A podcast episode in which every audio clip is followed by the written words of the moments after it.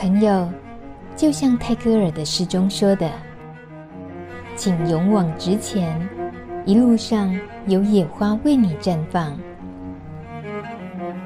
路德之音就在你身旁。”老师刚刚已经预告了，就是说感染者的服用安眠药的状况。然后比起癌症这个部分，其实是更更凸显出来的。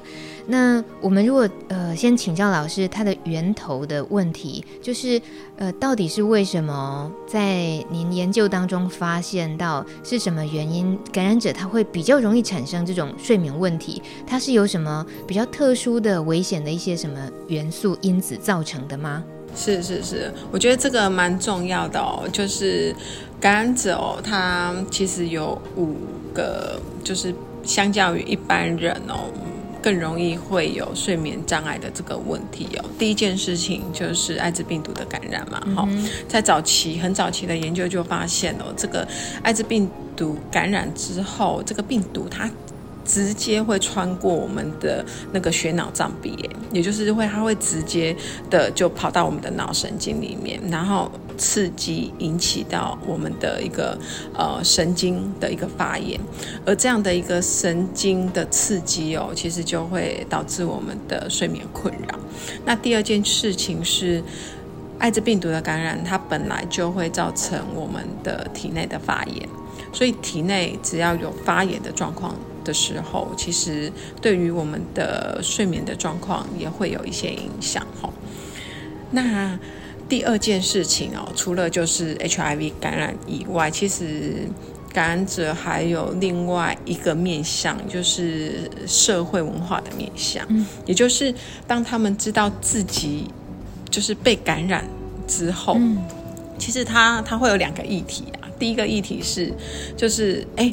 人家会不会怀疑他是不是同性恋啊？好、哦，这个就是第一个出柜嘛。哈、嗯，第二个出柜的时候，第二个是他会不会就他就开始担心说啊，那他很担心别人知道他他是感染者啊。嗯嗯，就是会有这个社会污名的状况。嗯嗯，所以只要感染者。他初期知道自己感染的状况的时候，很容易会有睡眠困扰，一定的啊。他不只担心他的疾病要怎么治疗而已，嗯，他还要担心别人的眼光，哎，是，好、哦，所以这是第二件会影响他们很多的。那第三个就是吃药，吃抗病毒药物。嗯所以一感染之后，其实我们可以透过吃药物把这个体内的慢性发炎给压下来，因为病毒量压到测不到嘛，嗯，对不对？嗯、对。但是长期的在吃这个抗病毒药物，在过去的研究有发现，你会发现哦，这个我们的那个双颊有没有？就是原本有那种苹果肌，但是这个的这个脂肪会流失到我们的颈部，哎，就是它会脂肪异味啊，嗯、就是。有有有有有的比较吃比较长久药物的哦，就是它双颊的这个的脂肪哦，它会跑到这个我们的那个颈部，嗯，就颈部就会变比较粗，嗯，又或者是可能看不出来比较粗，但是它里面的那个的那个脂肪啊，哈，其实就会变得积的比较。厚一点点，这样就会导致我们在睡觉的时候，从容易有这个睡眠呼吸中止哦，因为我们气就没有办法很顺畅嘛，哈，就是你躺着的时候，肌肉已经完全松弛了，那松弛之后，啊，你这边的那个脂肪又比较厚啊，所以又压得更死。这样子哈，所以就很容易会有睡眠呼吸中止的问题。所以我之前的博士班的研究就是在做艾滋感染者的睡眠呼吸中止症，很常见的是吗？就是因为。嗯，也蛮常见的，因为我们过去在呃门诊哦，就是有长期追踪两年两百多位的 HIV 感染者，嗯哼，然后我们想要知道，在这一群感染者里面有睡眠困扰的，他同时又有呼吸中止的比例大概有多少？三分之二，嗯。也就是，如果感染者他 complain 他有睡眠困扰，我们再进一步去做这个呃多频道的睡眠检查，好、这个是呃就是全身都贴满的这个管线，很精细的一个检查哦，大概有三分之二的感染者，他其实同时有睡眠呼吸中止症，是有可能自己忽略的，呃，会被忽略，因为睡眠呼吸中止症哈，在很早期其实呃，它比较多出现是在肥胖的病人，嗯哼，嗯哼，很胖的病人，男性，好，那但是你你想哦，我们感染者其实都不太胖，嗯嗯对不对？都其实还蛮正常的啊，有有的还很壮啊，但是不会到胖。嗯、但是我就很好奇啊，奇怪，这群感染者怎么会有三分之二有呼吸中止？然后后面追溯，哦，有可能是因为服用这个抗病毒药物比较时间比较长，嗯、造成的脂肪异味的问题。是是。是，所以，呃，服用药物也会有这一方面的问题。那另外，我们吃抗病毒药物，在过去的研究也有说，在某几类的药物有可能会产生神经的刺激，也会比较容易不好睡，又或者是多梦。但是现在三合一就好很多了啦，我们就会呃建议感染者可以把一天一颗的挪到早上吃就好了，嗯、这个比较好解决。如果是药物引起的失眠，比较好解决，这样。嗯，是是。所以主要就是这是，那这是第三种原因哦。哦，还有，还有，还有第四个是他的生活形态。Uh. 因为我们感染者相较于一般病人比较不一样的是，我们通常这一个族群里面很常会有那个娱乐性药物的使用。Uh. 是，那娱乐性药物只有你你想啊，这个安，哦，就是它就是一个神经的刺激呀、啊，嗯嗯，对不对？要让你精神亢奋嘛，哈，其实你就不断的在破坏自己身体里面的自自主神经，也就是我刚才讲的交感跟副交感，嗯、然后也比较容易可能会有抽烟喝酒啊，这些都是 lifestyle，呃，可能比较需要修正的地方，嗯，嘿。所以就大概这是四个方向，会是感染者会比一般病人哈还要再容易有这个睡眠困扰问题产生的原因，这样 有点那个赤裸裸的就这样揭穿了。所以我们接下来也看看社群朋友们，他们有提出一些呃自己的经验，一些提问，想请教陈彦金老师。老师，您知道吗？大家真的是五花八门，什么状况都有哎。首先，像是年纪大了啊，频尿的情况就会影响睡眠。那这个也不用管是不是感染者了，就是 年纪大的人常遇到的问题。所以呢，他就开始睡前少喝水。可是好，好像也没有很能够呃缓解这个呃频尿的情况。所以这样子的呃，对于一个熟年的 HIV 感染者的提问，老师会给他什么建议吗？嗯、我觉得这个问题哦，其实。会在首领的的感染者蛮常见以外，其实我们门诊的老老年的病病人也常常在讲哦。嗯、那其实我们要第一个要理清的是，就是我刚才有讲的，它到底是不是睡眠呼吸中止症而引起的？是为什么？你知道吗？什么叫做睡眠呼吸中止症？睡眠呼吸中止就代表说你在睡觉的时候。因为你的呼吸的不顺畅，而导致你的身体血氧降低，喘不过气来，那你需要就这样子一个很很很大力的一个呼气，哦一声，对不对？对，然后你就你就会觉得哦，呼吸道通了，好，那这个就是叫做睡眠呼吸中止症。那睡眠呼吸中止症，因为你你你在睡觉的时候都一直被这样的一个频率所吵醒啊，你就会呃就是。就会在一个一段时间里面，你就会吸不到气，然后就会哦拱一声，然后就让自己有点惊醒哦，然后再继续睡，再拱一声这样子。所以睡眠呼吸中止症的病人，他通常哈、哦、其实呃很好入睡，但是中间的时候他们就会会有中断，好、哦、就是失眠的状况。那只要我们脑我们中间有一点点觉得有点清醒。好浅浅眠的时候，你就会觉得你的膀胱有尿意感哦。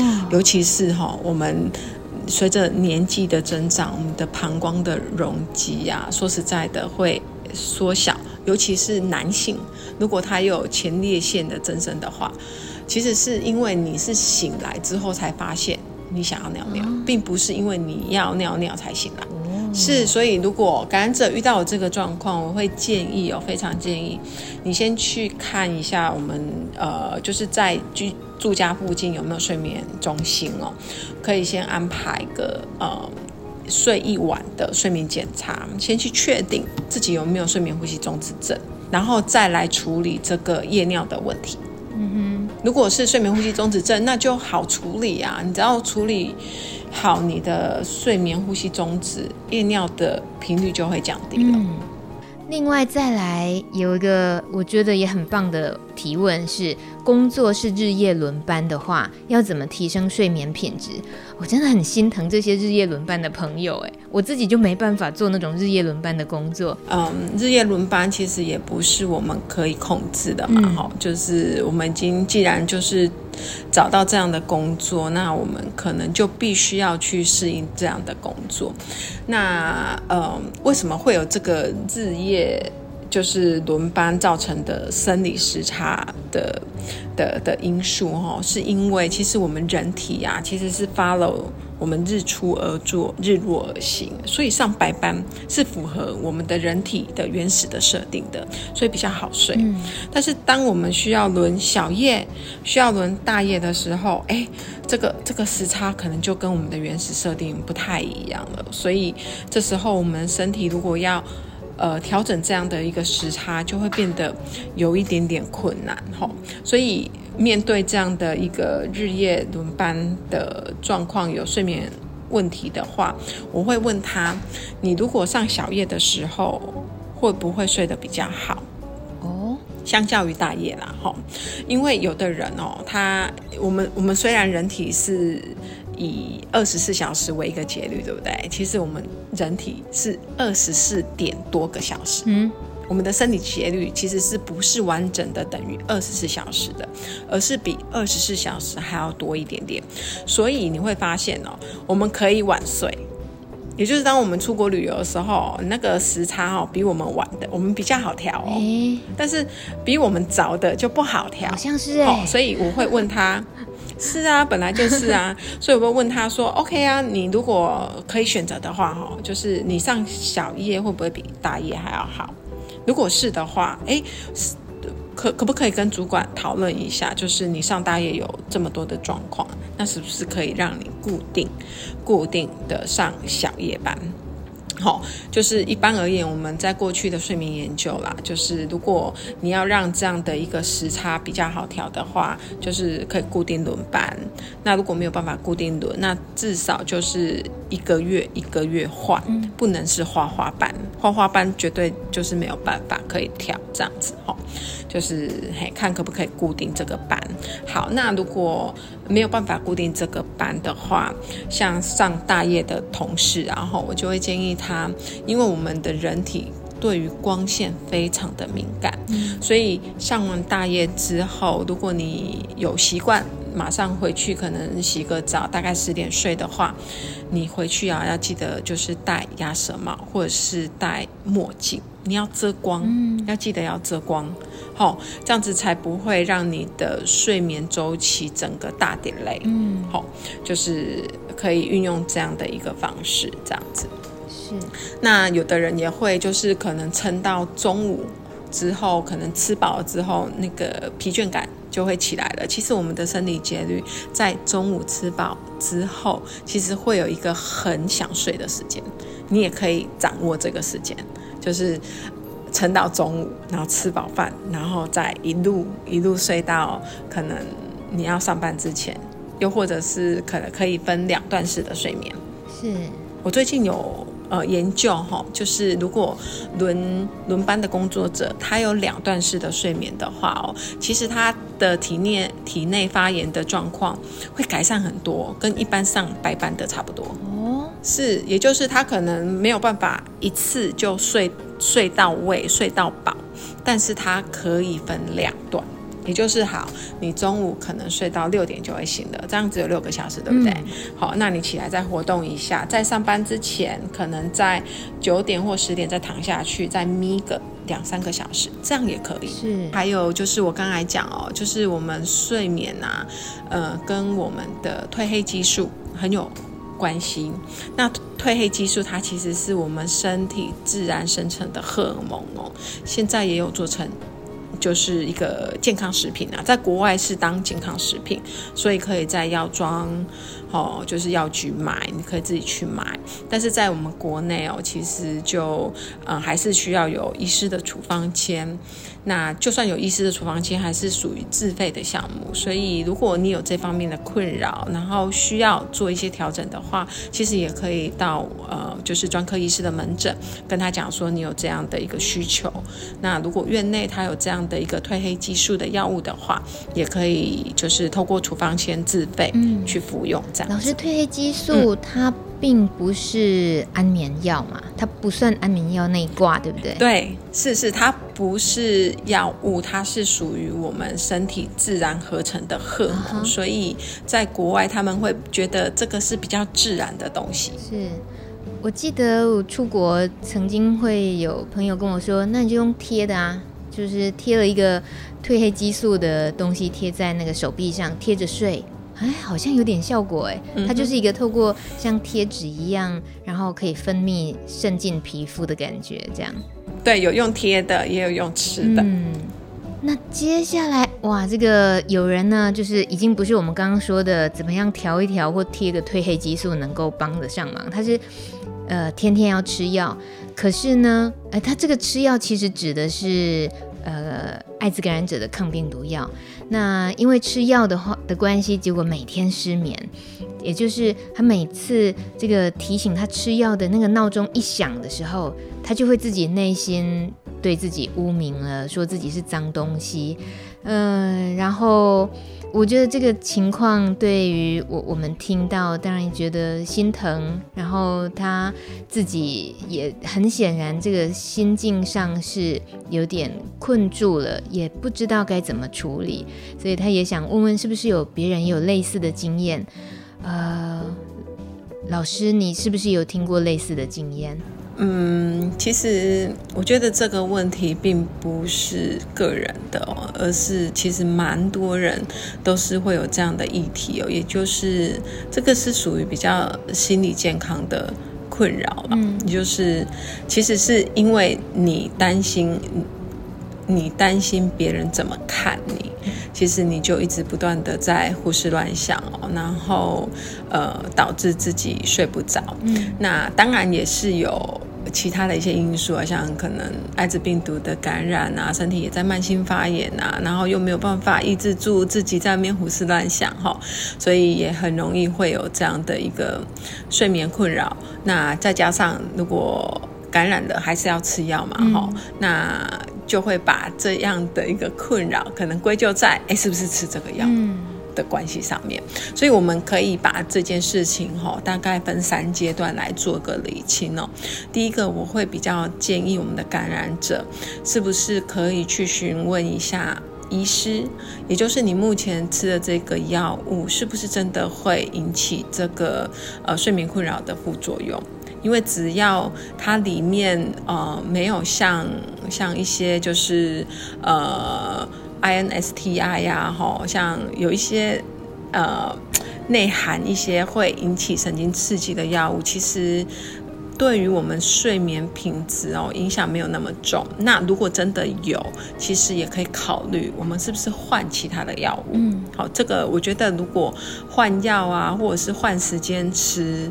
其实这都是属于简单的议题，好、嗯，这是第一件事情，我们去理清是不是因为药物所造成的。嗯、那所以先先一次调整一个哦，你不要一次调整很多个，然后不知道到底是哪一个是真正的问题。好、嗯，所以第一件事情，我们先去调整药物，好，看是换药物还是呃换个时间吃药，好，然后去确认，哎，你的状况有没有改善？OK，如果没有改善的话。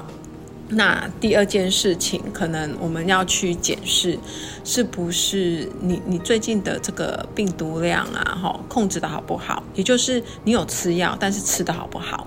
因为我们在过去的研究发现哦，就是如果病毒量比较高的话，其实他的睡眠困扰是会比较严重的哦。所以有吃药，但是有没有把药吃好？你的病毒量有没有抑制到测不到？这是一个。非常重要的重点。是，好，然后就是好。那如果你你不不是药物的问题，那吃药都吃得很好了，接下来要处理的这个议题就会比较大。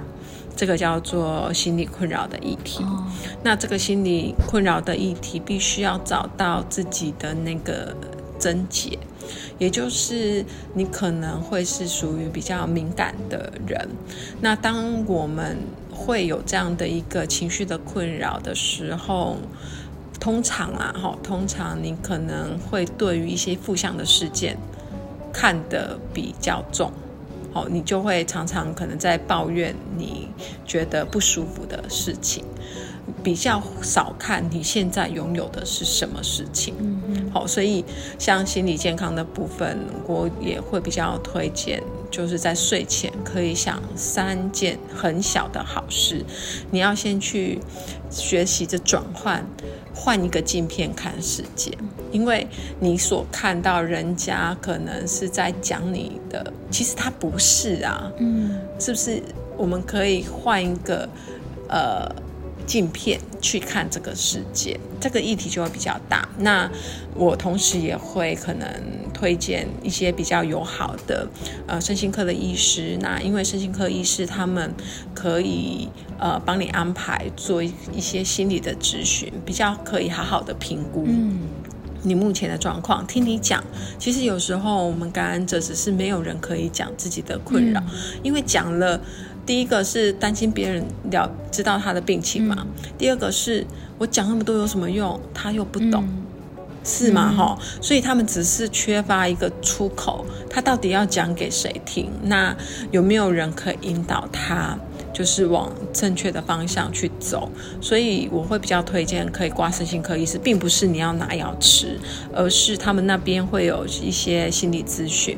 那心理咨询师他会先呃帮你剖析你目前的困难，听你讲，他会或许会指引你一个出口。嗯嗯嗯，是的，所以这这个问题其实蛮大的哦，要分三个阶段来处理。是是这样。透过三个阶段的厘清，应该是真的可以找到着力点。对，因为有时候我们会担心跟烦恼，都不是我们不愿意去做，而是我不知道该怎么做啊。那有没有人可以告诉我一个方向，我可以去努力的？我相信大家都是很想努力的人，对，只是缺乏指引而已。老师，你真的是当过个管师的，好温柔，好细心，好耐心，好。好体贴我们，我我这样会不会太 会不会太那个刻板印象？我跟你讲，我所认识的各管师，大家每一个真的就是，呃，跟跟我的心态都是一样的，嗯、是真的非常的。有耐心、有爱心，然后也去学了不同的一个智商的方法，为的就是希望可以帮我们感染者多做一点事情。嗯、哦，真的，我真的每次遇到那些个管师啊，我都觉得也很感动，他们现在手上所做的每一件事情。嗯、是是，不管是访问个管师，或者是感染者朋友们，就有时候都觉得，因为 HIV。感觉上人多了一个生生死相交的朋友的感觉，就是这这两个角色，哇塞，就是那种黏着，然后那种依依赖啊、需要啊，或者是被理解那种被陪伴着的，真的是很感人。是是是，是。回到现实面哦，再来看另外一位朋友，他他是服用呃抗。艾滋病毒的药的时候，他说有做梦的副作用，有时候因为梦境太过于真实，所以吓醒了，那就变成影响睡眠。所以他想知道是不是必须去找医生讨论换药呢？在这样的情况底下，我们的确会像以前比较古老的药，那个就是呃呃 e f a r e n c e 因为它的神经刺激比较比较。比比较强一点哦，所以常常有一些感染者是说晚上吃了之后比较容易会做梦这样子吼，所以呃第一件事情啊，我我觉得如果遇到这个问题，我会先提问第一件事情我们要理清哦，你过去还没有吃药的时候会常做梦吗？嗯，如果可能你以前然后也是蛮蛮频繁的会做梦，那吃药有可能只是加强而已。嗯，好，那这这是第一个可能要理清的。那第二个是，当然如果真的是药物引起的，我们可以试着也可以做调整。好，就是也可以跟医师讲说，呃，这样让你觉得精神很耗竭啊，每天都觉得睡不好，因为那个梦梦境太真实，感觉都没有休息这样子哦，嗯，所以可以尝试着换药，这个也是 OK 的。但是第三件事情，我可能会想要跟感染者澄清哦，有时候我们会觉得这个梦境很真实，然后梦境很浩劫，梦境很让你觉得嗯心力交瘁，但是。呃，我我在过去然后我们看了一些过去呃原始的一些文献或是科学的研究报告，他们是发现哦，其实做梦是一种情绪宣泄的途径，也就是在你的日常生活里面哦，你可能会遇到很多的挫折，很多的压力，有很多的梦想，但是你就做不到，但是梦它其实就一半一部分扮演着一种一种。演戏，你就是在做这个 role play，去完成你想做而做不到的事情，又或者是你想想要回去抚平的某一种创伤，但是你真的回不去的，但是这个梦就会让你身临其境。所以，当你的梦很多的时候，其实要反过来检视，你是不是呃，其实心里存在着某一种压力。嗯，我我跟大家分享一下哦，嗯、就是我之前在门诊有一个病人，他跟我讲的这个梦境也是蛮真实的哦。他他梦到的是他坐在一个电梯里面，然后要上去的时候，OK 卡在了其中的一楼，然后电梯门打开了，然后就忽然发现哦，有一只恐龙，他要进来他这个电梯，然后他就吓到嘛吼，然后一直赶快要按这个关门这样子哈。好，那我就问他说，呃，你你你觉得啊，哈，就是最近有没有遇到某一件事情，也就是，呃，可能是你要晋升，因为电梯是往上升的嘛，哈，我只是透过一个情境问他说，哎，你最近在工作里面有没有晋升的压力？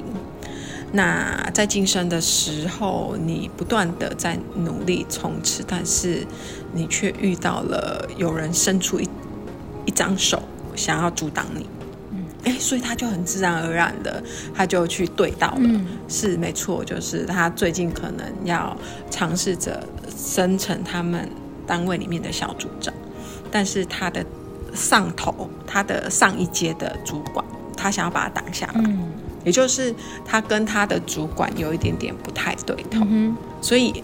就很自然而然的那个情境，其实是在你在做一个压力的宣泄。其实梦境也是在呈现你在日常生活当中你的压力。是，所以有时候是如果可以透过他这样的梦境的描述，然后进而的去引导他说出来，他对他目前生活上面是不是有遇到什么样的瓶颈，这是一个蛮好的一个引导方式。嗯，所以我在门诊的时候也常常，如果病人他比较 focus 在他的梦的话，我就会呃详细的去询问他，哎，你做的是什么样的梦？你记得清楚吗？好，那可不可以说说看？然后我再进一步的再去引导他去思考，连接梦境跟他目前日常生活有什么关联在？老师，你这样讲出来，大家都想去找你解梦了，你完蛋了。不是不是，我觉得没有办法解梦，我只是引导他是不是有某一种可能性。那有有时候这样想一想，你就觉得哦，通了。是是，有其实有有时候你只是想要找人家讲一讲，然后引导你呃可以怎么做而已，嗯、并不是真的。嘿，束手无策。能够听到老师说，其实是一种做梦，可能噩梦啊这种，我自己有时候也会遇到。嗯、呃，它原来是一种宣泄的话，其实我心里就有一种放下来了。不然有时候都觉得说，我到底是怎么了？为什么会做出这样的梦？我在担心什么？或者是会不会真的某人会有遇到什么状况，或者家人遇到嗯、梦到家人的一些比较悲伤的噩梦什么？真的这样想一想，是就自己回看自己的一些生活的经历，然后去想它是一种疏解，是一种一边睡觉一边在自我疗愈，能够这样子去想，我觉得好一点呢。哎，对啊，对啊，所以真的。做梦其实它同时也是一种心理治疗。嗯，从过去的研究里面看到，它是比较，就是有失婚的女性，然后她有梦到她的前夫，跟有失婚的女性，她在一年里面都没有梦到她的前夫，他们后续再去追踪这两群人哦，会发现，在一刚开始失婚的妇女哦，她如果有一直梦到她的前夫的话，她后面哦，其实。生活就是会过得比较快乐啊，也就是他很快的就会从这个创伤里面走出来。但是在失婚的妇女里面，她都没有梦到她的前夫的，其实她后面还是会一直不断的被这个婚姻的一些状况给纠缠住，这样。嗯所以，为什么大家会有这样的一个论点？就是做梦很像是一种情绪的出口，是，然后也像是一种就是治疗。就是梦中的治疗师，只要你可以了解这个梦到底可能想要告诉你什么事。以前呢、啊，我觉得我我就很有感觉。我在那个国中升高中的时候，因为我们不是一定要 K 书嘛，嗯、而且下完课了五点了，还要 K 到七八点这样子。然后你知道，我晚上就一直做梦，做梦在我在一个空间里面，全部都是桌椅，但是我一直吃着这个桌椅。怎么这么奇怪？好诡异哦！对，很很恐怖，我就赶快醒了。然后我现在才想到说，哦，原来我就是那时候，因为都一直在 K 书嘛，不是就坐在这个桌椅上面嘛，嗯、无数张桌椅嘛，嗯、对啊。然后那个压力其实是很大的，所以你就很想要就把它啃掉。太有意思了，对耶，对，对对对，所以这个可以间接的，就是去象征，哎，你目前的日常生活可能有某一种东西一直在困扰着你，嗯哼，哎，其实它是一种潜在的压力，我们可以试着就是去缓解它，这样，嗯，好有意思哦，这个部分也是越听越触鼻，但是好，继续再 继续再回到大家的 Q&A 上。接下来是呃一个类型的提问，就是关于已经在服用安眠药的朋友们他们的一些担忧。比如说，有人想请问老师，是不是可以自己斟酌去调整每一天吃的安眠药的剂量？嗯，这这个这个好像 很多人都会自己当医师哈，就是觉得哎今天。呃，应该可以不用吃，试试看，嗯、因为前两天似乎都睡得还可以，嗯、精神今天比较好，那我们就可能少吃这颗药啊，试着睡睡看这样子吼。嗯、其实，嗯，调整剂量应该是要恒定的啦。好，如果以我们身体的机转来看的话，因为你这样的药物浓度啊，哈，其实就没有办法达到一个恒定，嗯、有时候吃。有时候不吃，好，所以那个作用啊就会起起伏伏，所以也会让你的睡眠品质啊，哈，因为你这样的调整而起起伏伏这样子，嗯、所以你会更加没有信心啊。因为当你没有达到恒定的时候，你会觉得自己还是有问题，就算你已经有吃药。是，所以嗯，我会比较建议啦，也就是你你现在如果需要吃药，真的没有关系，你就吃吧，因为。人总是会有软弱的时候，你现在已经没有那么多的能量可以去 loading 自己每天的这样的一个耗能，你就好好的吃药，让自己好好的睡觉。但是我觉得不要透过调药，你可以去寻找我刚才讲的，就是不用药物也能够调整你目前状况的方式。嗯、好，就是。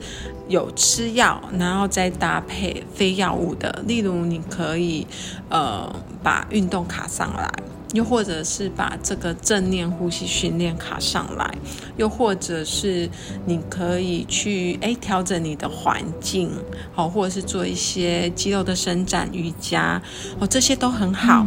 但是你药还是可以持续吃，不要。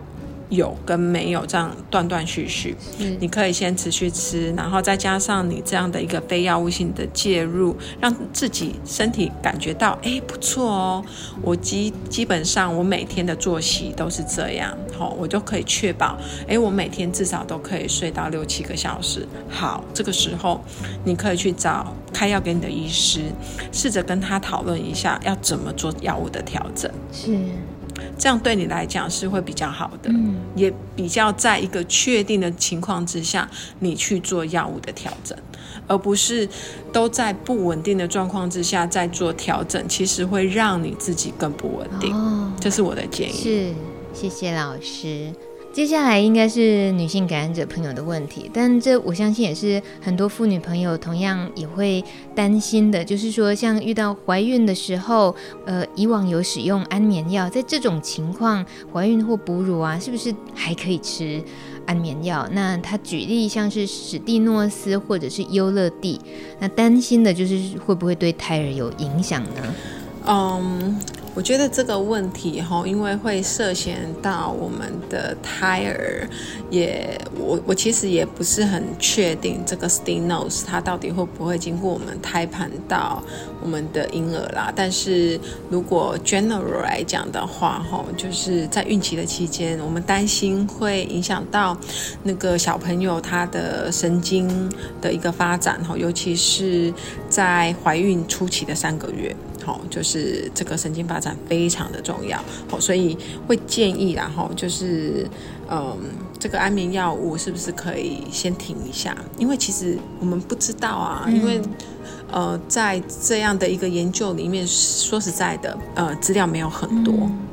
尤其是在孕期的期间有吃安眠药的，这个根本就没有人会去做这个 study，因为太难收案了。嗯、所以目前的证据不足的状状况之下，哈，为了保保险啊，哈，我还是会建议我们的女性感染者哦，就是现在有很多个方法，我们可以去帮助自己的入眠。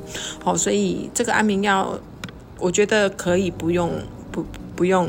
吃啊，哈，先先暂停一下，然后可以借由可能我们刚才有讲的一些非药物性的一个治疗跟介入来试着做调整啊。有时候其实只是嗯一个小小的一个姿势摆位，例如可能你怀孕了，然后因为这个肚子太大嘛，哈，不好睡，然后我们可能换个姿势。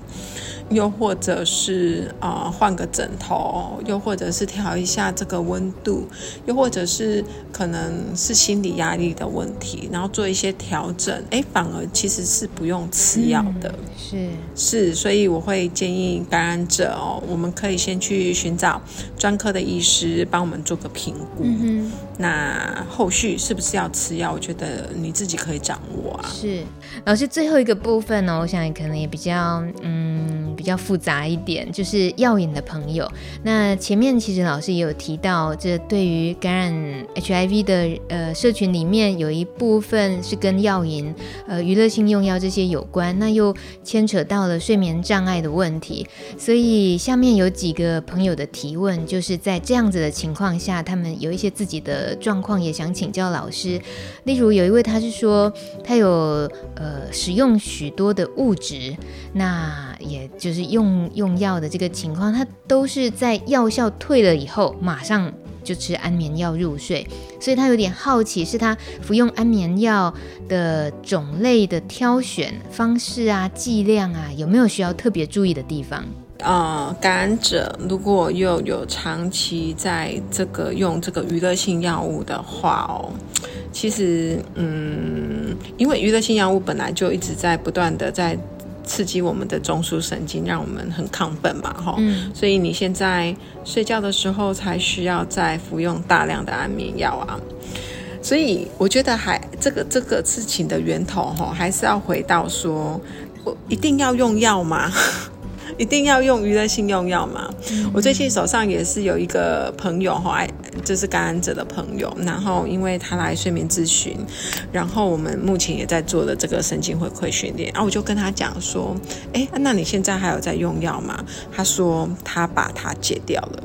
但是真的戒掉真的好不容易哦，我就问他说，你怎么戒的？嗯，他就说他是有一天真的想通了，而且他是看到周边的朋友用药变得那种神志不清，也就是他好像仿佛变了另外一个人，嗯，就是他的他的想法观念整个都。不像是他原本认识那个人，他吓到了，他看到别人这样，他吓到了，所以他就想，好，那我自己不能变成那样子，所以他就把这个药引戒了。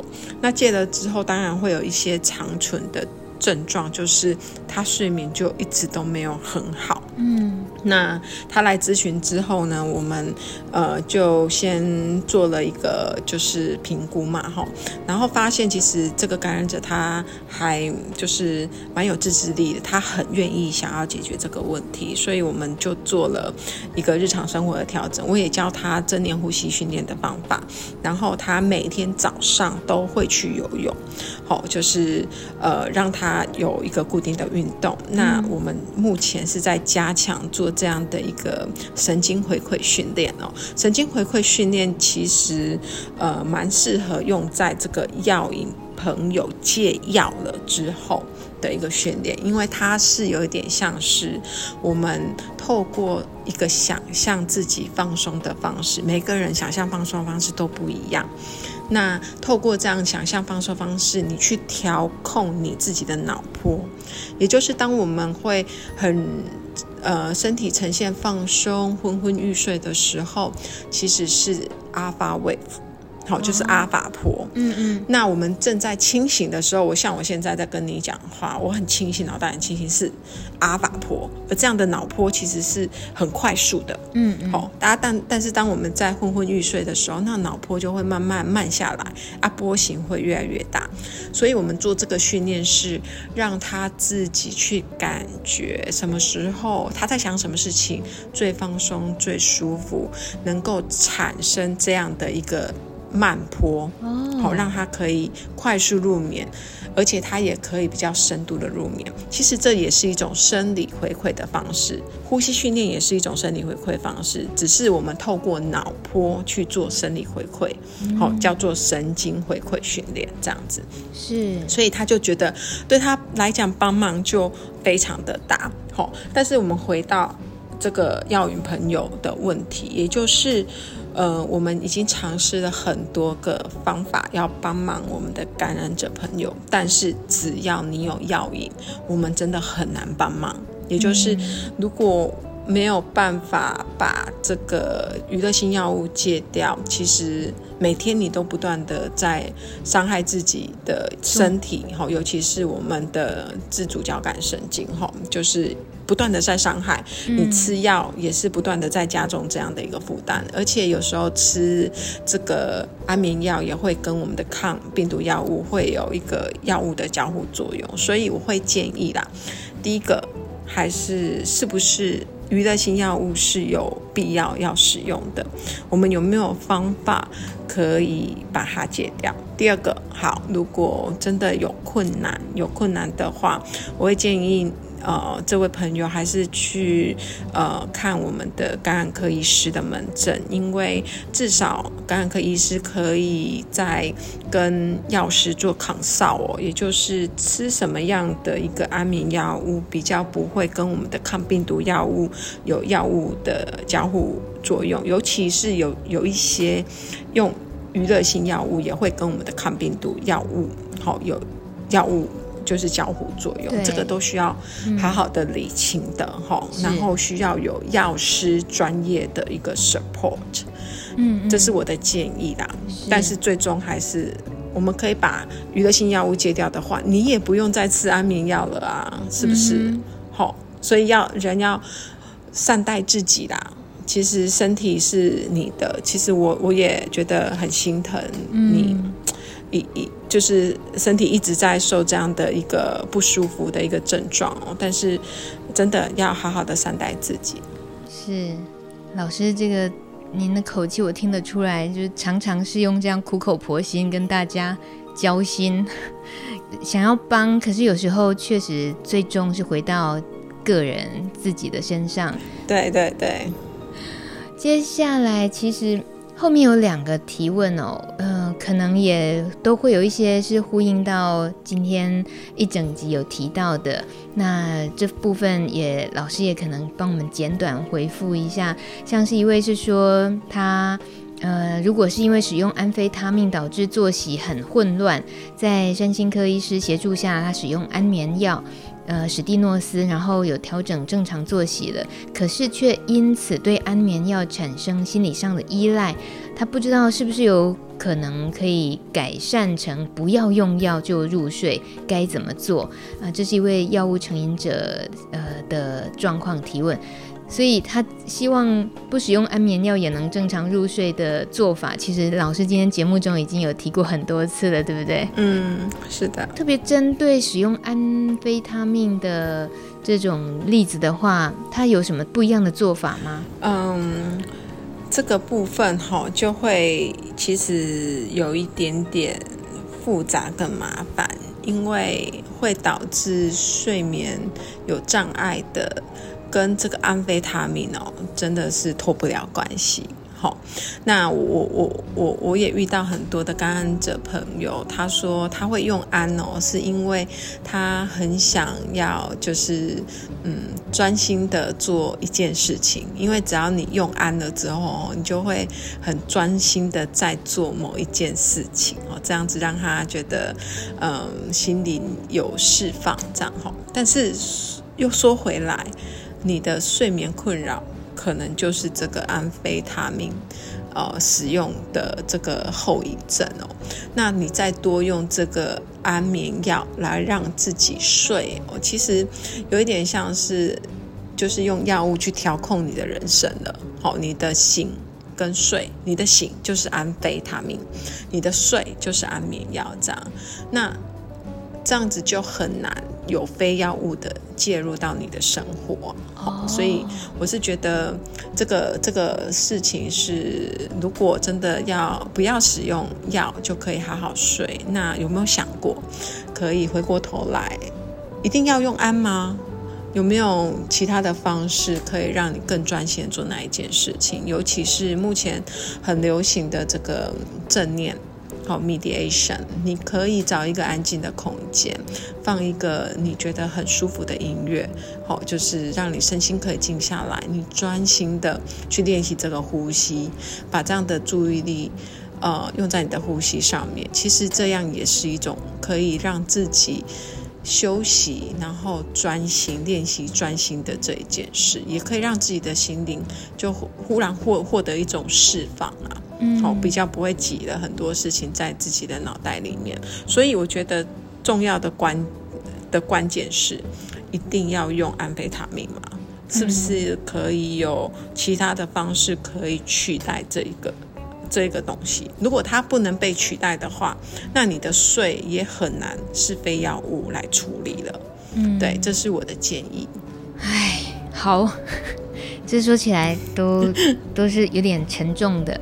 因为那都是每个人正在经历的很比较比较大的生命课题。对对对。那最后一题了，呃，一样是跟甲基安非他命有关。他说，他说，呃，他使用甲基安非他命会睡不着，可是他还是听过别人长期使用是睡得着的。这个是代表那个人已经对药物产产生耐受性吗？那如果物质使用的过程当中很多天没有睡觉，对身体产生的影响有哪些呢？老师，这个感觉得出来，这个朋友应该还不会太严重，对不对？他竟然还是好奇，我到底有多少天没睡才会对身体有影响？呃，因为我不知道这位朋友他目前的年龄啊，吼，那但是会用安的哦，普通还是可能是属于我们的学生啊，或者是年轻人啊，哈、嗯。那个首领的，我反而是比较少听到这样子。好，那你说可能你周边有人用安，但是他还是睡得着。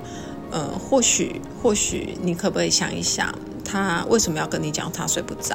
嗯，他当然会跟你讲他快乐的事情啊，或许或许他真的就是他不会跟你讲他所困扰的事情，所以这个就无解了哈。就是有时候我们看是一回事，但是真的事实是这样吗？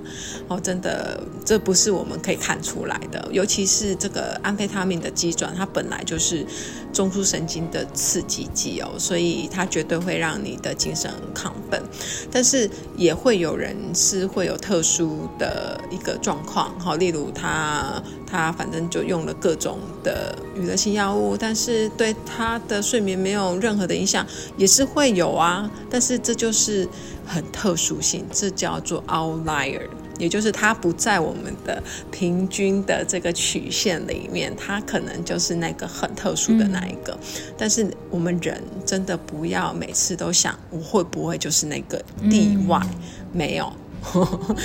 就是有时候，就是你你你就是没有这么幸运跟这么例外。嗯、那我我也会希望可以就是鼓励我们的就是年轻的感恩者，其实你们。未来还有好长一段的人生要走，哎，而且未来的日子其实可以过得很幸福美满。尤其是我们现在的抗病毒药物，只要一天一颗，那你只要好好的吃药，其实就跟一般人没有什么太大的差异了。那说实在的，这些娱乐性药物你也要花钱去服用，那服用长期而言对身体绝对没有好处。就像你抽烟只是一时的，嗯。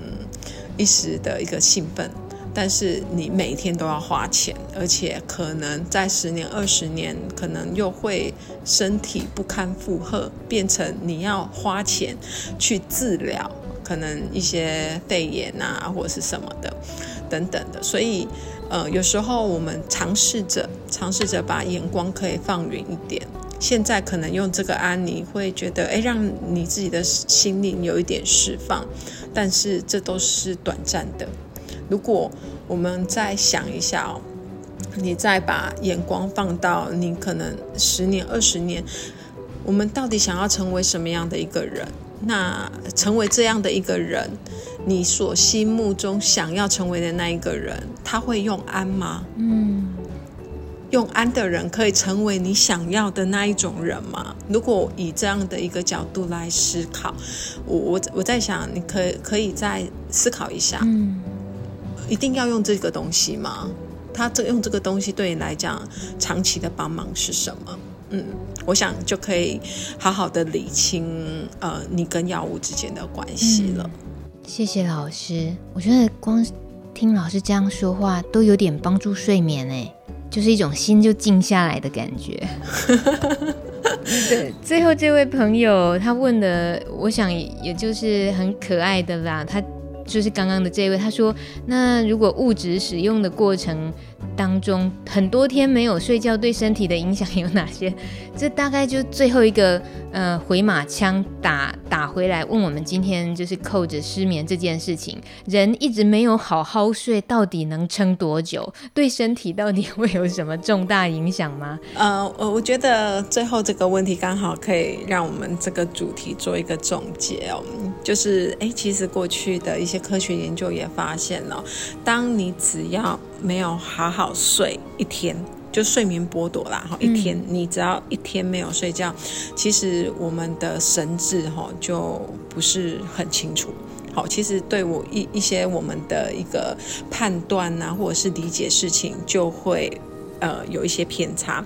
这个 study 是做在这种就是呃值班轮班的医师身上哈，啊用一些呃科学法就是。不要让他们睡觉，就一直一直骚扰他们。嗯，好，晚上这样子不睡觉，只要一天哦，好，一天你的认知或者是你的判断，哦，就会跟你哦有好好睡就会有落差了哈。只要有一天这样，嗯，所以你问我多久，其实一天就够了，好，就够影响到你可能一些。认知的一个运作，但是如果要影响到我们的生理运作的话，哈，呃，这这就需要有一段时间，好，一段时间，我指的是可能是一个月，好，一个月，因为我们我们的生理的急转其实是会慢慢改变的，当你一天而已，你可能比较有影响的是你大脑啦，然后大脑就缺氧嘛，哈，因为没有好好的休息。然后，呃，我们睡觉的时候，大脑脊髓液应该要出来清我们这些脑沟，但是你一整天都没睡，所以你脑沟积的的那个呃那个油垢有点多哈，所以就会脑就是呃脑钝钝的这样子。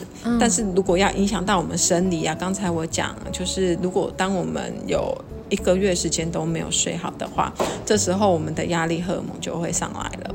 好，压力荷尔蒙上来，我们的身体就会开始发炎，然后褪黑激素也不会产生那么多啦。哈，然后瘦素又下来，好，然后食欲又增加，所以你又觉得，哎，其实我没有什么吃，哎，怎么吸空气都会胖这样子？哈，啊，瘦不下来。好，这是比较短期的状况，但是长期而言。只要你一个月以上没有睡好，你就会可能会比较容易焦虑跟忧郁，哦，尤其是焦虑会先开始，因为你会一直焦虑到，哎呀，我怎么会有这个状况啊？都没有办法弄好，就会很害怕夜晚的来临。嗯，然后时间久了之后，你就会觉得啊，就是什么事情都不想动，以前很喜欢的活动，哎，你突然你也不想去了。好，然后也不想出门了，然后就窝在家里，这样这个就叫做忧郁。好，嗯，所以长时间而言就会有焦虑，之后就忧郁。那呃，我刚才有讲，因为我们的身体的一些荷尔蒙的一个改变哦，也比较容易会有心血管疾病、糖尿病、癌症，但是这个又在更长了，嗯，这个可能要五到十年的时间，所以可以给你一个这样的回应哈。就是大概有一天，你的认知就会有问题了。好，那一个月的时间，你全身的荷尔蒙就会有改变。好，然后你的睡眠节律就会失常。好，那代谢就会有一些些的影响。那在进阶呢，就会呃焦虑的非常的严重。有的人还会有恐慌哦。好，就是只要超过一个月，就会莫名的恐慌，然后忧郁。然后再长期才会到心血管疾病、糖尿病跟癌症。这个是否我们感染者而言？因为我们感染者实在说说起来太年轻了，嗯，好，所以我刚才讲的那些慢性疾病还要过一段时间。但是如果以现在普罗大众，可能五六十、四五十岁，哈，就就会很快，那个代谢症候群就会很快，这样子。对，所以。睡不好哈，其实我一直都在形容这个睡眠很很像是我们启动我们活力的一个引擎，火就是很很像启动我们人体活力的一个火星塞啊。嗯，就是它这个火星塞，你只要点点点的不顺的话，你你整台车子的引擎就会有问题呀。好啊，长时间而言，引擎就很重要。引擎就像是我们很大的器官啊，像什么心脏啊、背部啊、吼胃啊、肠胃、大脑啊，吼这个就是我们的引擎。嗯哼，那睡就是那个火星塞。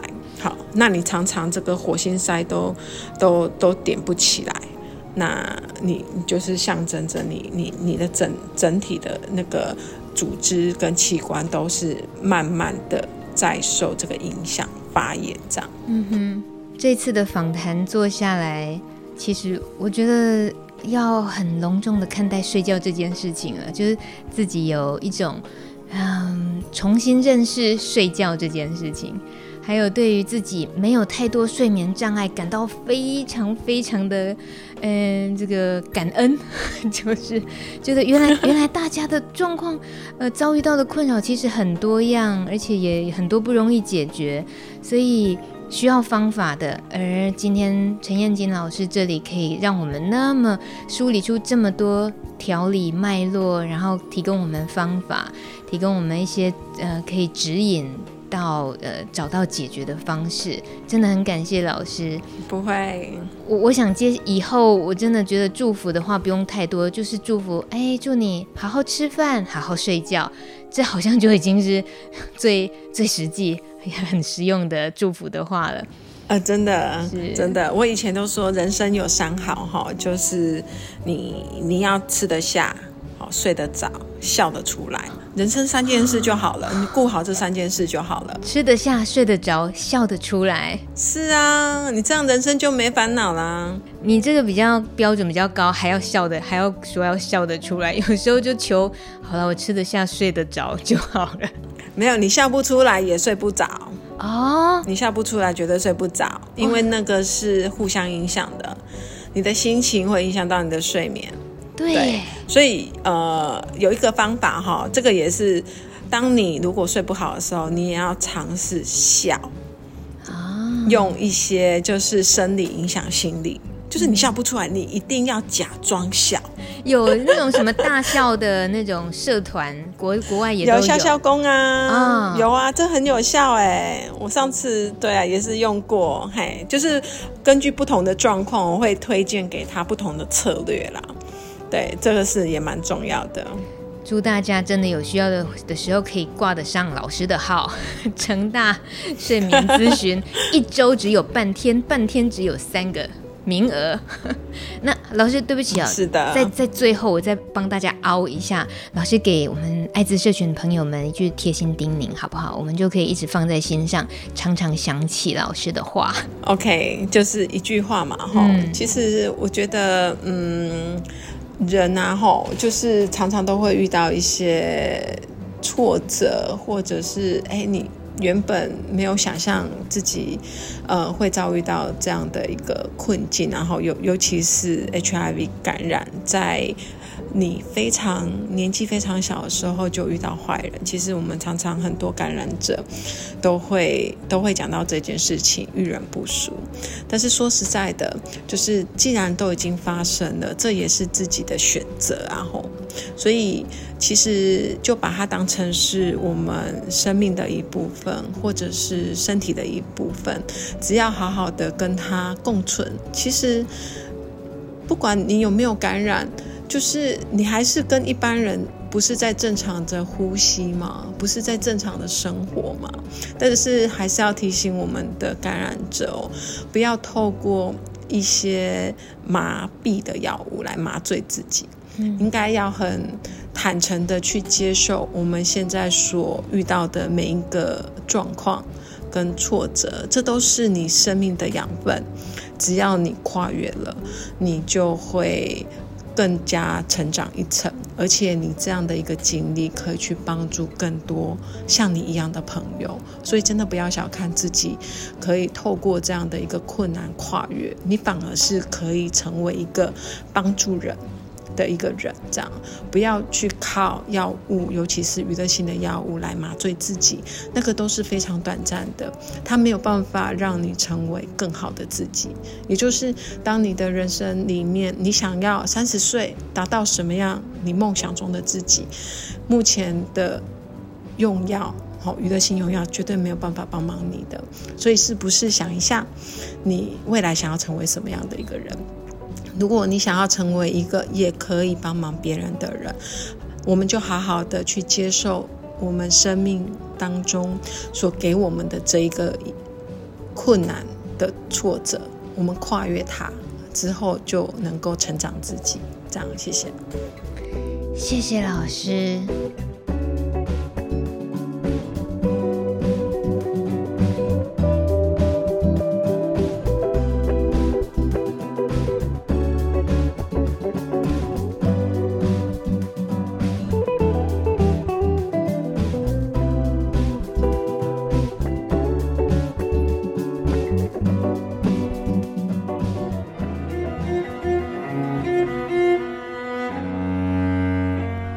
本节目由路德协会制作播出。